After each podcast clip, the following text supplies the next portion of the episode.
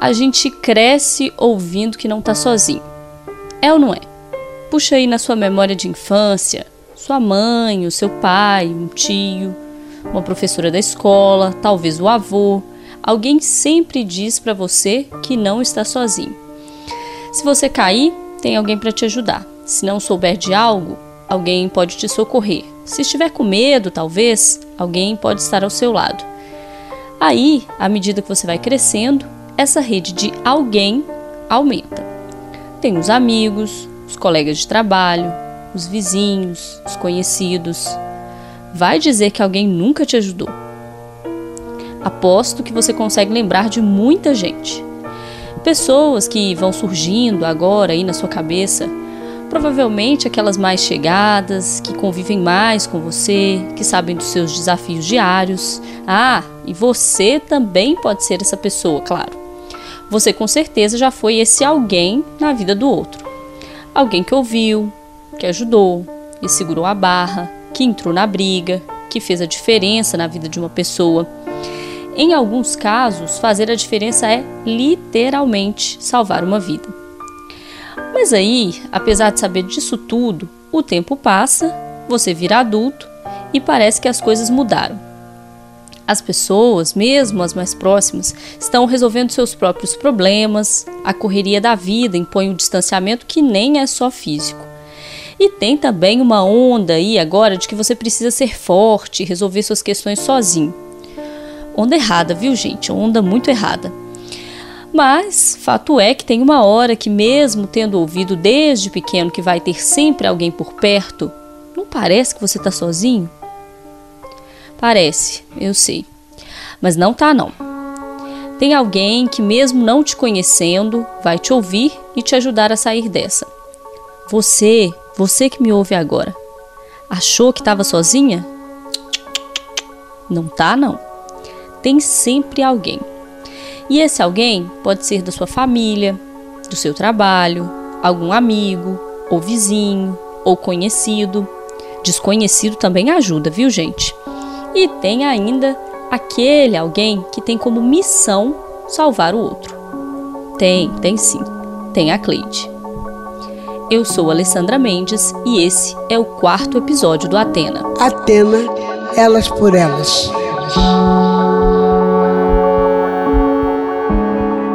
Desde pequena, a Cleide Barcelos dos Reis Rodrigues, hoje com 42 anos, sempre soube que não estava sozinha queria seguir os passos do pai e, para isso, contou com a ajuda de alguém. Nesse caso aqui, alguém da família. Sim, eu sou filha de um sargento da reserva. É, meu pai serviu 30 anos na Polícia Militar, 15 anos como cabo, 15 anos como soldado. Ele reformou no 13º Batalhão, 13 de Ouro. E quando eu estava no ensino médio, surgiu realmente a vontade de entrar para a polícia. E na época, inclusive, eu até nem tinha condições financeiras de pagar as inscrições de todos os concursos que eu gostaria de fazer, né? Então, uma tia, uma tia minha já falecida, ela emprestou dinheiro para o meu pai e aí eu fiz a inscrição tanto para a AFA quanto para o CFO, né, para o curso de formação de oficiais, pois éramos uma família né, é, é, com poucas condições, quatro filhos, eu a mais velha.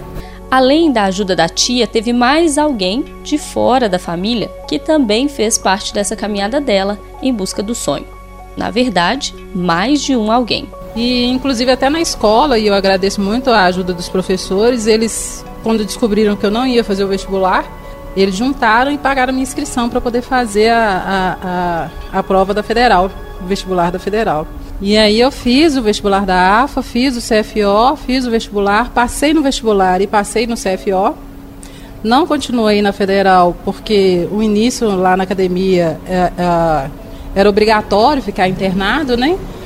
E eu queria me dedicar ao CFO, uhum. queria me dedicar ao CFO e acabei abdicando de fazer o curso superior na federal. De quê?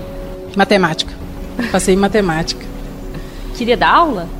Queria dar aula. Eu tenho muita facilidade com matemática, uhum. muita mesmo, muita facilidade. Então, para mim era um campo que, por mais que fossem difíceis as matérias, como eu pegava com muita facilidade, né, eu tinha a impressão de que eu ia conseguir deslanchar bem. e ia dar aula. É, a Cleide até poderia ser uma boa professora de matemática, sim. E com certeza ajudaria muita gente nessa carreira. Mas não foi esse o caminho que ela acabou trilhando, não. Ela resolveu seguir os passos do pai e foi para o CFO, o curso de formação de oficiais da Polícia Militar de Minas. E aí eu passei no CFO, fiquei quatro anos na academia. Quando eu me formei, eu fui para o 13º Batalhão. Lá permaneci até ser criado o 49º Batalhão. Fiquei no 49º Batalhão por cinco anos. As atividades que eu desempenhei lá, basicamente, foi de coordenador de policiamento da unidade. Fiquei nove meses como responsável pela assessoria de comunicação organizacional e por dois anos eu comandei a Companhia Tático Móvel, né, a 228 CIA do 49º Batalhão. Posteriormente eu saí para fazer um curso de especialização. Quando eu me formei, eu fui para assessoria de cerimonial da polícia. Saí da parte operacional para poder cuidar da área de cerimonial da polícia. E permaneci na área de comunicação por mais alguns anos, até que no final de 2017 eu recebi o presente de ser designada para poder assumir o comando da Companhia Independente de Prevenção à Violência Doméstica. E desde 2018 eu estou aqui. Não sei se você percebeu, mas ela chama o trabalho atual de presente. Atender pedido de socorro de mulheres ameaçadas, acuadas, amedrontadas, agredidas, ter que lidar com a face cruel do machismo, da posse, da violência de gênero. Hum, não sei, mas isso não parece muito combinar com o presente. Mas então, Cleide, por que que seria um presente? Porque é uma atividade extremamente gratificante. É muito bom poder participar da reconstrução da vida de todas essas mulheres. A equipe de trabalho é uma equipe muito integrada totalmente responsável por, por, suas atividades, pessoas que amam aquilo que estão fazendo. É, e, e, e nós conseguimos ver, nós, a gente, é palpável os resultados de tudo aquilo que a gente faz.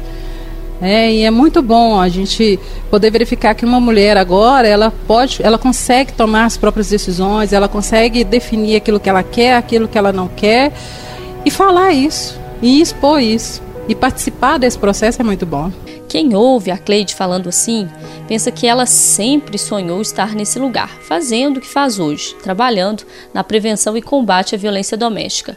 Mas não foi ela que escolheu o lugar, foi o lugar que a escolheu. Não. Por incrível que pareça, dentro da, da, das minhas relações, eu não, nunca tinha acompanhado casos de violência doméstica. Nem mesmo com colegas de escola, vizinhos. A gente via outros tipos de problema, né? famílias que tinham dificuldade com os filhos, que estavam envolvidos com algum tipo de, de, de vício. Mas a violência doméstica em si, não. Quando eu pertencia ao 49º Batalhão, eu sabia que tinha equipe, né? Não desde 2010 que o, o serviço existe na Polícia Militar, tinha contato com a equipe, sabia mais ou menos como é que é que eles trabalhavam. Mas eu fui conhecer realmente as minúcias do trabalho quando eu assumi o comando da companhia. Ela assumiu o comando da companhia e não saiu mais de lá. De major, que era sua patente na época em que conversamos, passou a tenente-coronel, segunda maior patente na escala hierárquica da PM, e segue no trabalho de salvar mulheres. Aqui é bom a gente abrir um parênteses para você entender mais a fundo que trabalho é esse feito pela Polícia Militar. Desde 2010, a PM de Minas tem atuado no que vinha chamando até então de Serviço de Prevenção à Violência Doméstica. Em 2017, esse serviço ganha em Belo Horizonte um destacamento específico, a Companhia Independente de Prevenção à Violência Doméstica. Os policiais são treinados para um atendimento especializado para essas mulheres que chegam via denúncia no 190. A partir de então, as vítimas passam a ser acompanhadas pela companhia através de visitas periódicas que servem para quebrar o ciclo de violência e também para encaminhar essas mulheres aos outros serviços da rede de proteção. A companhia da PM aqui em Belo Horizonte foi a primeira do tipo no estado e a segunda em todo o país. Três anos depois, mais uma companhia foi criada em BH. É, uma só não deu conta da demanda. Mas o que é essa demanda na prática? Como é se deparar todos os dias com essa situação? Imagina aqui comigo. receber um chamado, ir para a casa de uma vítima, chegar lá e ouvi-la, ouvir também o agressor, caso ele não tenha fugido, né? Talvez tenha crianças no local, filhos dos dois. Talvez a mulher precise de atendimento médico. Talvez ela sequer se veja como vítima. O que fazer? Um princípio que nós temos é de que no primeiro contato nós precisamos deixá-las falar. Então, nós sempre abstraímos de todo tipo de preconceito, de tudo aquilo que a gente pensa, porque muitas pessoas gostam muito de julgar as outras, mas como a gente não está vivendo a situação delas, nós não podemos interferir. Então, nesse primeiro momento, é o momento dessas vítimas, é o momento delas falarem, delas expressarem tudo aquilo que elas têm vivido. E aí a gente tenta direcionar essa fala, realmente estabelecer uma relação de confiança. E aí, por dia, nós ouvimos inúmeras histórias né, com relação a essas situações vividas por elas. Deixar ela falar aqui é o mais importante nesse processo. Por vezes, ou na maioria das vezes, a mulher nunca teve voz. Por isso, saber ouvir é parte fundamental do trabalho desses policiais. Mas ouvir, ouvir, gente, também tem suas implicações. São muitas histórias todos os dias. Histórias tristes demais, pesadas demais, violentas demais. Para ajudar, é preciso não se deixar levar por todos esses componentes. Claro, eles fazem parte do caso e devem ser levados em consideração, mas sofrer com cada um deles pode prejudicar o objetivo final, que é tirar a mulher daquela situação. Como é, é, eu já trabalho no aconselhamento de pessoas, né, na minha vida particular, há mais tempo, e, e, realmente tive uma preparação com relação à questão da liderança, aconselhamento, acompanhamento. Então hoje eu vejo que eu consigo lidar com, de uma maneira mais é, é, objetiva com esses casos. Não excessiva, mas mais objetiva. Porque eu estou ali para poder ajudar. Se eu me deixar levar por aquela história, eu vou ser mais um componente do problema do que uma mola propulsora para poder ajudar a resolver. Então a gente procura ter um equilíbrio muito grande para poder ouvir tudo aquilo e realmente ter a cabeça tranquila, ter a cabeça fria, ter a objetividade necessária para poder ajudar essa mulher a sair daquela situação. Dar para elas, os, mostrar para elas os caminhos necessários para que ela possa realmente superar aquele problema. Além de ouvir, tem uma outra peça-chave nesse processo de ajuda do qual a Cleide faz parte o protagonismo deve ser da mulher. A polícia, a polícia está ali para barrar o ciclo de violência e para ajudar na construção dos meios com os quais a mulher, a mulher vai sair dessa situação. E para isso, a Cleide aposta em uma arma importante. Não, não é revólver ou coisa do tipo não. É muito mais potente que isso. É conhecimento eu me pego pensando muito em como arrumar uma estratégia para poder fazer com que o conhecimento possa chegar a mais mulheres para que elas não tenham que passar por esse tipo de situação. Né? Peço muito a Deus pela vida de cada uma, para que elas possam ter tranquilidade para poder enfrentar essas dificuldades e tento realmente traçar estratégias, porque eu entendo que o conhecimento ele liberta. E muitas dessas mulheres elas entraram nessa situação por falta de conhecimento e por vivenciar situações ao longo da sua vida que realmente mostraram para elas que elas só merecem aquilo e que elas não conseguem alcançar nada mais do que aquilo. E se você está se perguntando como o conhecimento pode mudar a realidade dessas mulheres, bom, funciona assim. A própria vida foi mostrando isso para elas, então elas foram aceitando as migalhas que elas foram recebendo mas todas são merecedoras é de banquete, não de migalhas. Mas a vida faz com que elas passem a pensar que elas não merecem mais do que isso. E aí, realmente, eu tento buscar é, estratégias para poder mostrar para elas: olha, vocês merecem mais do que isso. Isso não é o suficiente e isso não é o que Deus preparou para vocês. Nós já fizemos contato com vítimas que disseram: olha, o meu pai sempre tratou mal a minha mãe quando eu casei, ele me tratava mal, eu achava que essa era a forma mesmo de relacionar e, e para mim estava tudo bem. Eu apelei o dia que ele levantou a mão para mim, aí eu não aceitei. Muitas vítimas, muitas mesmo, elas compreendem que aquele relacionamento é normal, que aquela forma de viver é uma forma como um casal qualquer. E elas não conseguem ver que elas são vítimas. E algumas são culpabilizadas, pois o agressor, eles fazem com que elas se sintam culpadas. Olha, eu te bati porque eu fiz isso.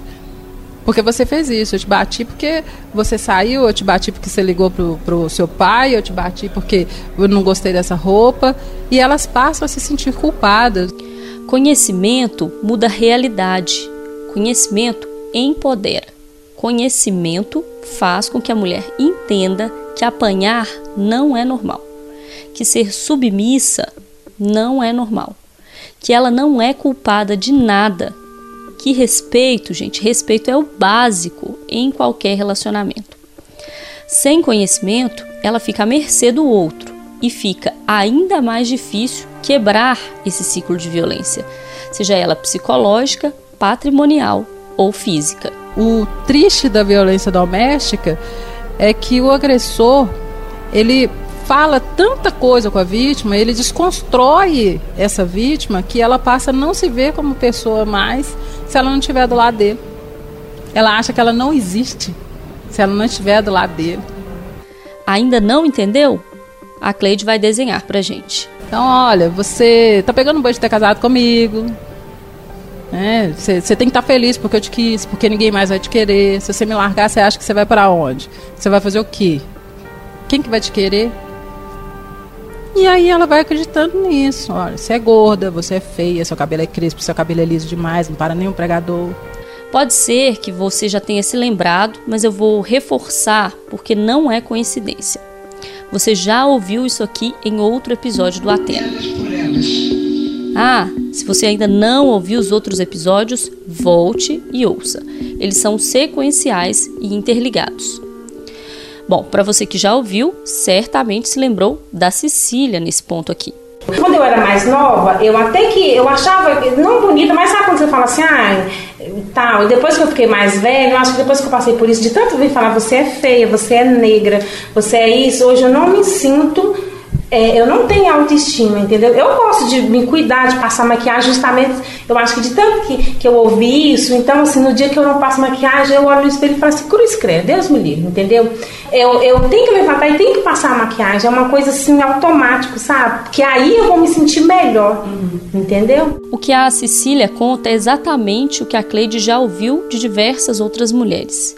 E como a Cecília, elas também acreditam nessas palavras e por motivos diversos. E ela vai acreditando nessas situações e algumas elas ficam acreditando que o agressor ele vai mudar, que ele vai se transformar, ele vai voltar a ser aquilo que era na época de namoro, né, com todo aquele carinho, com toda aquela atenção. Mas ela não consegue acreditar que ele precisa de uma sacudida para poder voltar a ser o que era antes ou para tomar outro rumo. Ela fica na esperança de que alguma coisa que ela possa fazer, que ela vá fazer ali naquele momento, vai mudar a situação e vai mudar o relacionamento deles para voltar ao que era no início. E o medo, Cleide, ainda é uma realidade é, pesada na vida dessas mulheres? Vocês percebem, por exemplo, em intervenções que muitas é, não, não denunciam, não pedem ajuda ou até pedem, mas tem medo? O medo é uma realidade. Principalmente é, é por causa da situação de violência que elas foram vivendo ao longo da vida. Porque existem alguns agressores que eles separam essas vítimas dos seus familiares, eles as tiram do serviço quando elas estavam trabalhando. Então o domínio sobre elas é tão grande que elas mesmas passam a se sentir dentro de um cárcere. Por mais que ela possa ir até uma padaria, que ela possa ir até o supermercado, que ela possa fazer outras atividades, ela está totalmente isolada. Porque ela não tem amigos, ela não tem relacionamento com os parentes. Então a pessoa mais próxima que ela tem é ele. Agora, não parece que a Cleide está falando aqui da Antônia? Foi ela que no episódio passado disse que se sentia na prisão, lembra? Eu, eu, eu, eu voltava e me sentia na prisão de novo. Eu não podia falar alto. Eu tinha que controlar minha respiração, para você ter ideia, quando eu dormia com ele. Porque incomodava. Incomodava. Se eu, se eu, se eu, se eu raspasse a garganta, a fazer, fizesse desse jeito, ele já tá, achava que eu estava afrontando ele. Era uma coisa assim fora do normal, sabe? Não, não é coincidência que as histórias sejam parecidas. Os nomes são diferentes, mas os enredos seguem o mesmo roteiro: posse, ameaça, agressão, às vezes arrependimento, pedido de desculpas, aí joga a culpa na vítima, posse, ameaça, agressão. Um ciclo que não para. E aí ela não consegue perceber que existe uma solução para isso. E as ameaças constantes que são, ela acredita realmente que ele vai levar a cabo cada uma delas. Ameaças que não envolvem apenas a mulher em si. Os filhos, muitas vezes, são usados como joguetes nesse ciclo de violência. E por motivos óbvios, né? Acabam por ser um elemento decisivo nessa disputa, onde ela, ela sempre sai perdendo. Né, a chantagem emocional. Ah, eu vou tirar meus filhos de você. Você não trabalha. Você vai sustentá-los como? É, então, às vezes, o medo da mulher de ter os filhos presenciando a prisão do companheiro é muito maior do que permanecer junto com ele. Porque ela tem medo de que os filhos venham a culpá-la pela prisão do pai. E até a forma como ele vai lidar com isso. Será que ele não vai fazer com que os filhos se voltem contra a mãe? Olha o que, que sua mãe fez comigo. É por isso que as relações entre pais e filhos, elas precisam ser muito abertas. Nós precisamos conversar, a gente precisa explicar tudo aquilo que está acontecendo desde pequenininho, por mais que a gente ache que a criança não entende, a criança entende muita coisa. É um ser muito inteligente para que realmente essa criança ela não venha a ser um objeto de disputa e, e, e de discórdia dentro, entre o casal. A conversa desde pequeno não serve apenas para evitar que a criança seja objeto de disputa entre os pais. Serve também para um fim ainda mais importante: criar uma nova geração de meninos e meninas que combatam esse tipo de violência. Meninas precisam entender o que é uma relação abusiva desde pequenas. E meninos precisam aprender a não ser abusadores também desde pequenos. Mas só isso adianta? Você pode estar se questionando aí agora. Certamente que não. Ainda é preciso ter leis rígidas para punir os crimes. Mas a gente precisa trabalhar para mudar essa cultura que legitima e normaliza a agressão contra a mulher. Essa cultura em que homens crescem achando que são donos das mulheres e que por isso podem fazer com elas o que bem entenderem. Que você acha que isso não existe? Vou deixar então a Cleide te contar aqui como é a realidade lá fora. Em uma das visitas, nós fazemos a apresentação da Lei Maria da Penha para a vítima e, posteriormente, fazemos a apresentação da Lei Maria da Penha agressor. É uma lei extremamente completa, ela traz todos os aspectos é, é, exemplificando e explicando o que é a violência doméstica familiar contra a mulher e quais são os tipos de violência. E aí nós procuramos fazer essa apresentação de uma maneira mais lógica, de uma maneira que as pessoas elas possam compreender aquilo que está escrito na lei. E alguns agressores, quando é apresentada a lei para eles, eles se surpreendem com determinadas atitudes deles. Porque existem alguns agressores que realmente eles não têm noção do comportamento deles. Eles cresceram tratando as pessoas desse jeito, eles acham que aquilo é correto, que a partir do momento que ele casou, a mulher é propriedade dele, que ele pode fazer com ela o que, que ele quiser. Tanto que tem histórias que a gente ouve, né? E brincadeiras que. É, é, e são brincadeiras machistas de, de, de muito tempo atrás.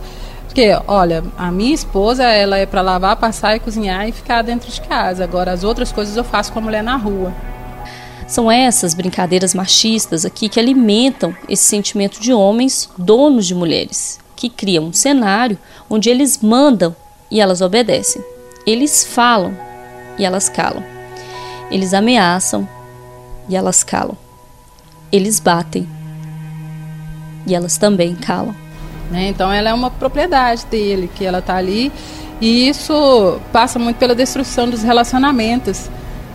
É, é, é, alguns homens eles não são ensinados que eles precisam cuidar zelar pela esposa. E é um cuidar não de diminuir, de achar que ela é frágil demais e que ela não vai conseguir fazer nada. É de dar a ela liberdade para ela poder viver para ela poder fazer as coisas, para ela poder crescer.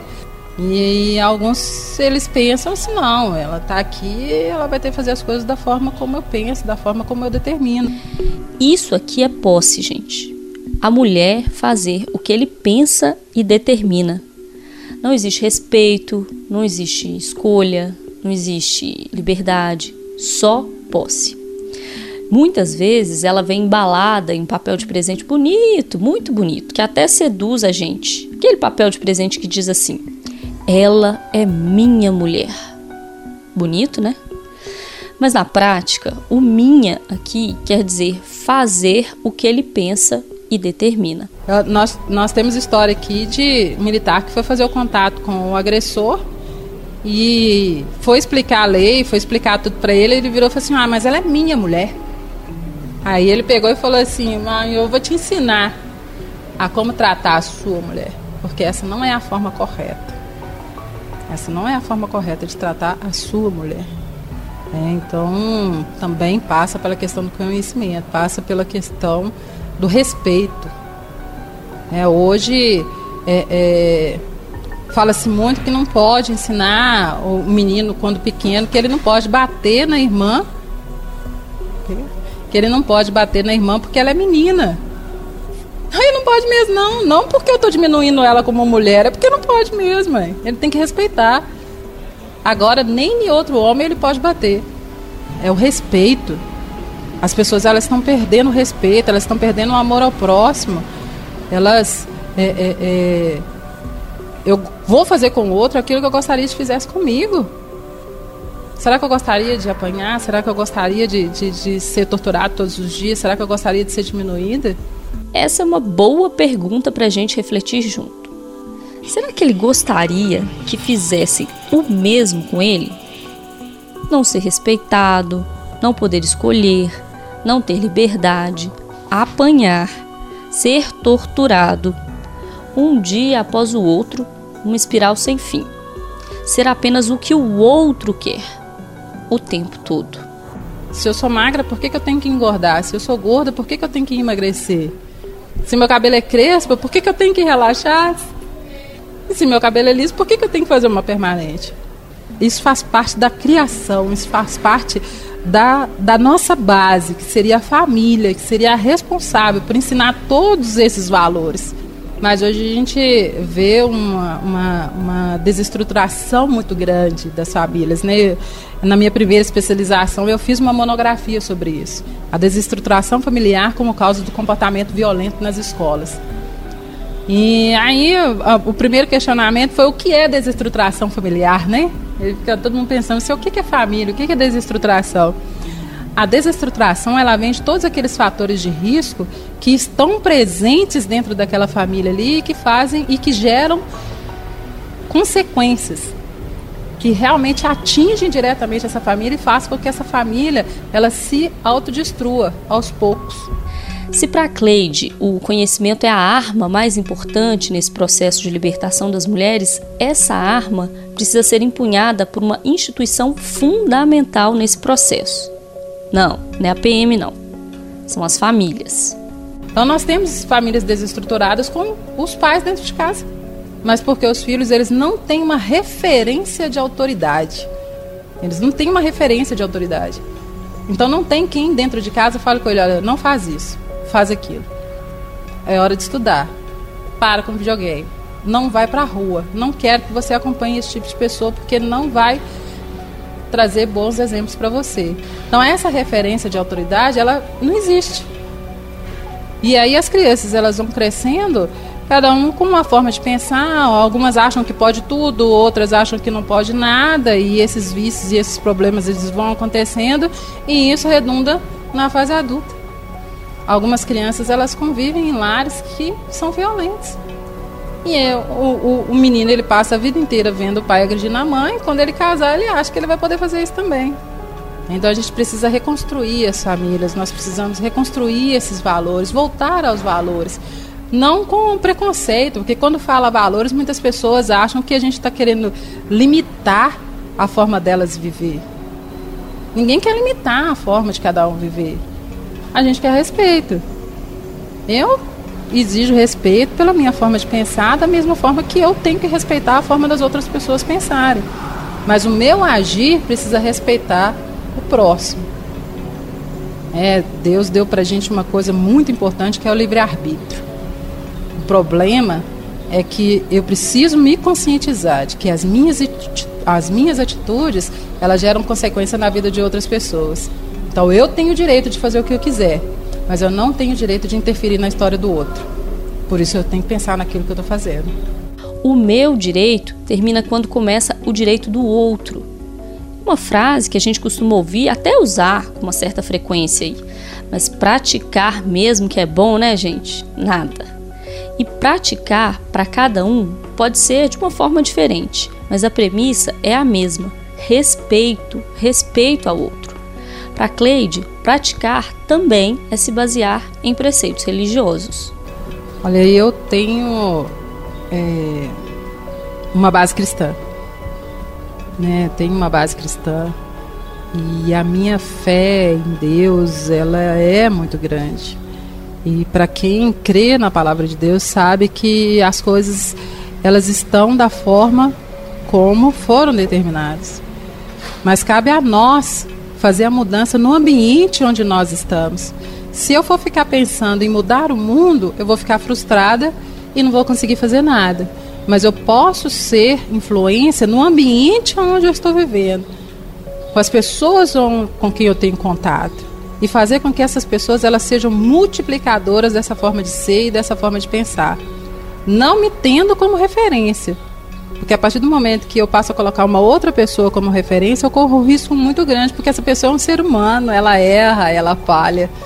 É, nós precisamos ter Cristo como a nossa referência e procurar viver como Ele. Ah, é utopia? É, nós somos seres humanos, nós somos falhos. Aquele que falar que não tem pecado, aquele que falar que não, nunca errou, ele já está errando. Mas o fato de ser uma utopia, de ser algo difícil de alcançar, não pode impedir a gente de caminhar. Não quer dizer que nós não teremos problema. Porque aquele que falar que não tem problema nenhum, ele já está falando mentira. Porque problemas, tribulações, dificuldades, nós vamos enfrentar todos os dias, todos nós enfrentamos. A diferença entre cada um de nós é a forma como nós enfrentamos todas essas tribulações e esses desafios e a forma como a gente sai de todos eles. Será que saímos mais fortes? Saímos mais fracos? Será que aprendemos alguma coisa com esses problemas e esses desafios? É, pode até ser utopia, sim.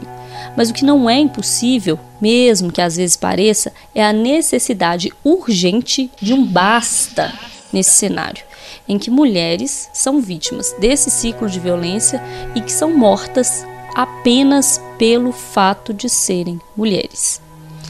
Até que essa realidade mude lá na ponta, onde homens ainda se sentem donos de mulheres, as equipes da polícia vão ter que continuar atuando para salvar vidas. E ver isso acontecendo, participar disso, não tem preço. Ah, é muito bom. Eu vejo a alegria das equipes que fazem os atendimentos. Nós já tivemos vítimas que vieram até a, a unidade para poder convidar as equipes para poder participar de momentos importantes da vida delas, como formatura, aniversário, outras ocasiões. E, e, e isso é gratificante, e isso é muito bom porque nós não queremos que as vítimas elas saiam da dependência dos agressores e passem a depender das, das patrulhas. Nós queremos que elas possam realmente serem senhoras de si, poderem tomar as suas próprias decisões, entenderem que elas merecem muito mais do que aquilo que elas têm vivido, que elas têm a oportunidade, que elas conseguem, por mais humilde que sejam, por mais simples que sejam, elas têm a oportunidade de ter uma vida melhor e elas merecem algo melhor. E que se elas buscarem, elas vão conseguir. Não são todas que conseguem, é verdade. Mas o trabalho aqui não é apenas de proteção, é também de empoderamento, para que elas enxerguem a situação onde estão e consigam tomar um novo rumo. Mesmo que isso não seja tão rápido quanto a gente quer, mas dentro do tempo que elas conseguem. Nós temos algumas vítimas que elas têm mais de, de, de cinco recusas. O que é, que porque a, a, recusa é, é quando a equipe procura essa vítima, ela tem o direito de falar: olha, eu quero ser acompanhada pela Polícia Militar ou eu não quero ser acompanhada pela Polícia Militar. E algumas recusam que que esse atendimento. É a partir do momento que ela aceita ser inserida no serviço de prevenção à violência doméstica, ela passa a ser acompanhada pela Polícia Militar. Então, existem visitas que são feitas de forma inominada para realmente verificar se houve a quebra do ciclo da violência ou não, e esse mesmo acompanhamento é feito com o agressor.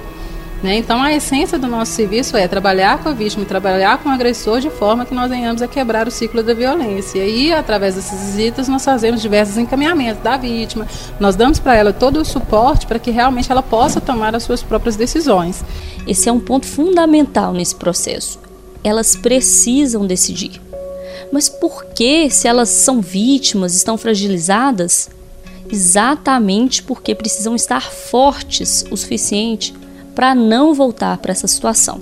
E dentro dessa questão da tomada de decisão, é, é, é, extremamente importante que nós possamos trabalhar com ela para que elas venham a dar seus próprios passos, é, para que elas realmente possam buscar, claro que com o suporte da equipe, a solução para aqueles problemas que ela está vivendo.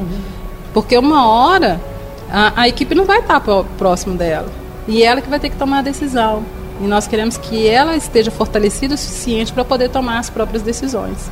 Se elas não estão fortes o suficiente, se não enxergam meios de sair dessa situação e, mais importante de tudo, se não têm suporte, não conseguem dar o próximo Mesmo passo. Pequenas. Mesmo que pequenas ainda existem. E por motivos diversos. É, às vezes por medo, às vezes por não querer que a viatura fique parada na porta da casa dela. Então são vários a, a, a, os motivos. É, e aí a gente tenta contornar esses motivos. Se for para não para a viatura não ficar parada na porta, a gente tenta conversar com ela para poder verificar se ela quer encontrar em outro lugar ou se ela quer vir até a unidade. Então a gente tenta traçar várias estratégias para que esse número de recursos diminua o máximo possível. É? E em que pese elas recusarem, no momento da visita, elas são encaminhadas para os demais órgãos. Porque às vezes ela não quer ser atendida pela Polícia Militar, mas ela quer um acompanhamento psicológico, ela quer um suporte psicossocial, né? ou ela ainda não representou, mas a gente orienta, olha, a senhora tem que ir lá na delegacia, representar, tem que solicitar a medida protetiva. Então, em que pese elas recusarem, nesse momento nós damos toda uma explicação, para toda uma orientação para que ela possa tomar as suas próprias decisões para sair dessa situação de violência. Nós temos um trabalho é, é, integrado e muito bom com a Polícia Civil, né, com a chefia da Delegacia de Mulheres e com o Judiciário e o Ministério Público. Então, quando algum caso nós verificamos que estão tendo reiteradas, reiterados descumprimentos de medida protetiva, é, nós acionamos a Polícia Civil, nós acionamos o Ministério Público, nós acionamos o Judiciário, de forma que todos os órgãos em conjunto, dentro das suas esferas de responsabilidade, eles possam adotar algum tipo de medida para realmente intervir naquela situação para que é, é, esse fato não evolua para algo mais grave. Mas, infelizmente, em alguns casos, algo mais grave acaba acontecendo.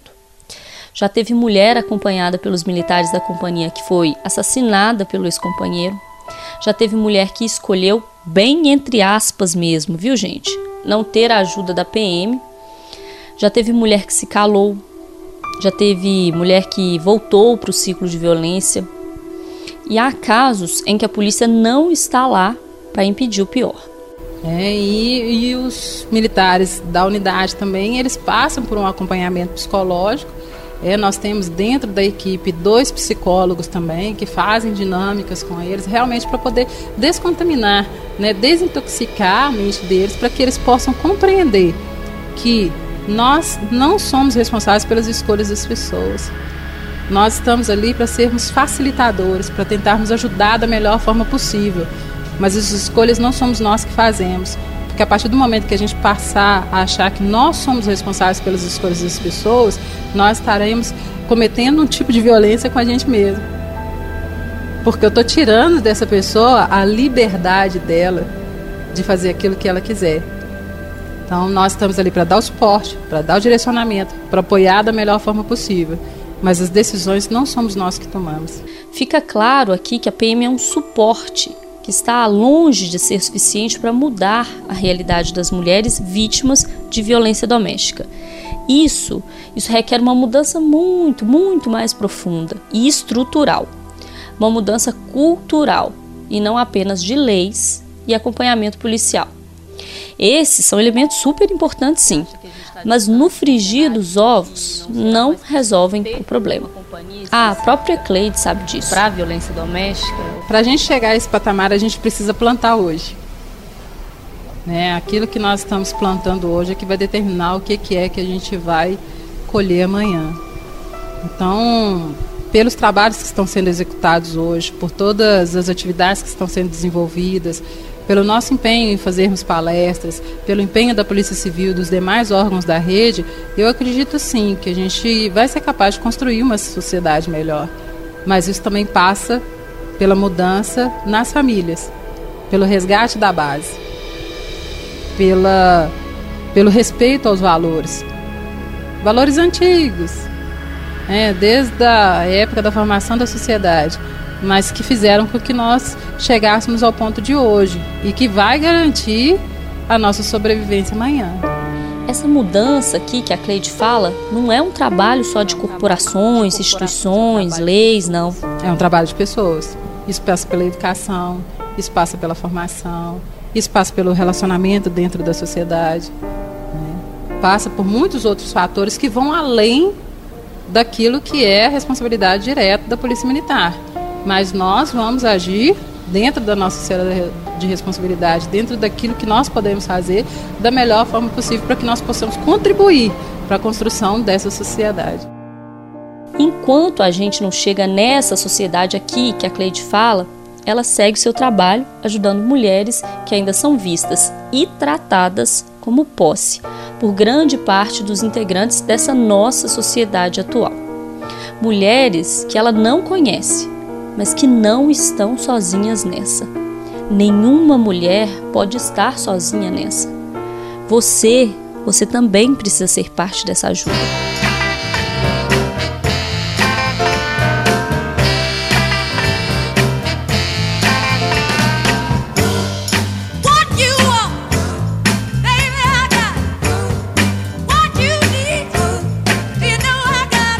Pode ainda fazer parte de algo ainda maior e transformador, que é construir um futuro melhor para todas nós.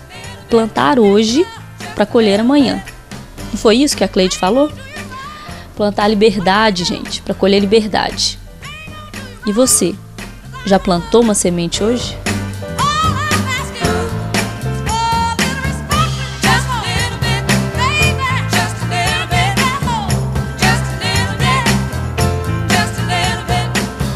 Esse foi o quarto episódio do Atena. No próximo, vamos conhecer a Kelly, que, assim como a Cleide, não quis semear liberdade apenas para si. Tratou de providenciar uma colheita coletiva. Você sabe quem são importantes semeadores? Os passarinhos. Eles dispersam frutos e sementes por aí, atuam de forma essencial no processo de plantio e colheita. Ah, e eles não vão sozinhos não, viu gente? Eles seguem em revoada. Então, voa passarinho.